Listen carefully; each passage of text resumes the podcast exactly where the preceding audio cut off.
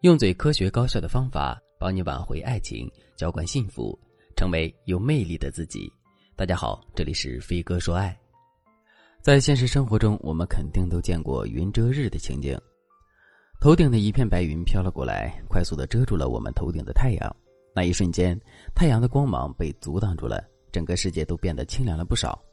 可是，这种情况并不会持续很长时间，因为白云很快便会在太阳身边划走。而一旦白云划走了，太阳的光芒又会恢复如初。为什么我要跟大家讲这个情景呢？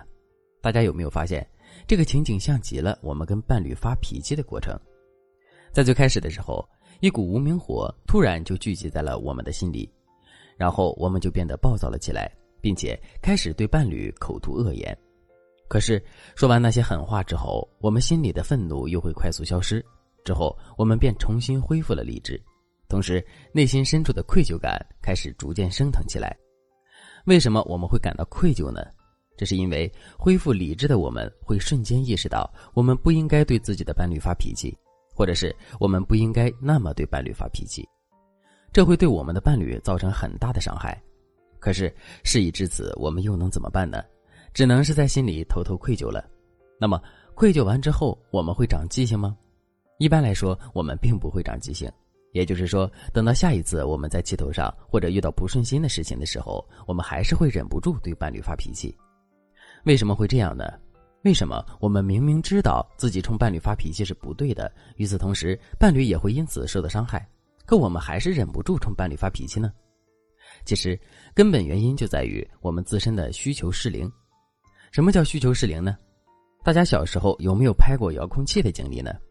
一个遥控器刚换完电池，可我们用它打开电视机的时候，它却突然是失灵的状态。这个时候，我们就会习惯性的狠狠去拍这个遥控器，并希望可以把这个遥控器拍好。一般来说，遥控器失灵的程度越严重，我们拍遥控器的概率就越高，拍遥控器时用的力气也越大。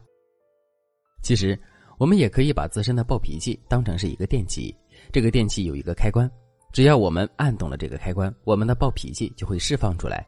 那么，在什么情况下我们会频繁的去按动这个按钮呢？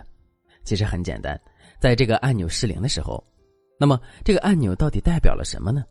其实它代表的是我们在这段感情里的需求。仔细想一想，如果在一段感情中，我们自身的需求一直被男人看到，一直被男人尊重，男人说的每句话都能进入我们的心坎里，男人做的每件事都能让我们心满意足，那么我们是很难对男人发脾气的。相反，如果我们自身的需求一直没有被男人看到，也一直没有被男人真正的尊重过，男人说的每句话都让我们难受，男人做的每件事都让我们嫌弃，那么在这种情况下，我们就很容易会产生一种需求失灵的感觉。当我们内心产生了这种感觉之后，我们就会拼命的去强调和重复我们的需求，也就是我们会频繁的去按下我们的情绪按钮，从而变得对男人情绪失控。如果真的是这样的话，我们到底该怎么做才能改变这个现状呢？如果你觉得自己的情况比较紧急，也比较严重的话，你可以添加微信文姬零五五，文姬的全拼零五五，来获取专业的帮助。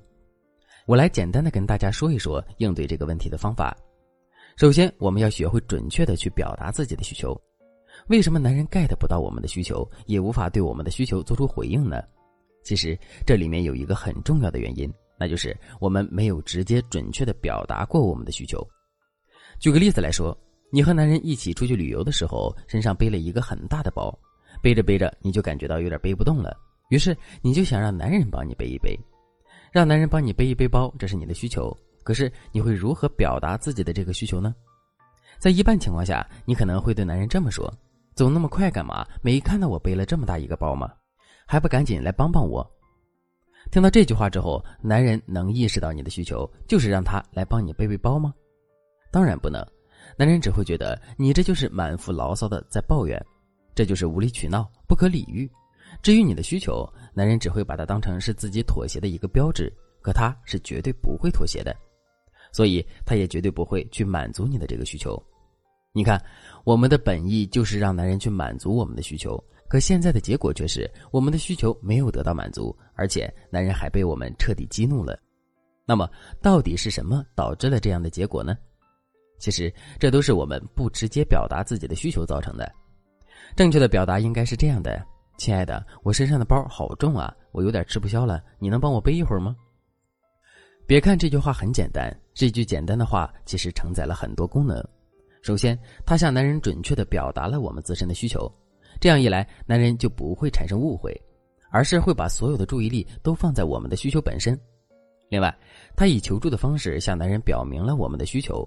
男人对女人天生是具有保护欲的，所以当我们向男人发出求救信号之后，男人不仅会非常乐意去满足我们的需求，而且他在实际满足了我们的需求之后，内心还会充满满足感。另外，我们还要学会改变自己的思维。我们要告诉自己，有些事情重复是没用的，歇斯底里更没用。就比如，你被困在了一个房间里。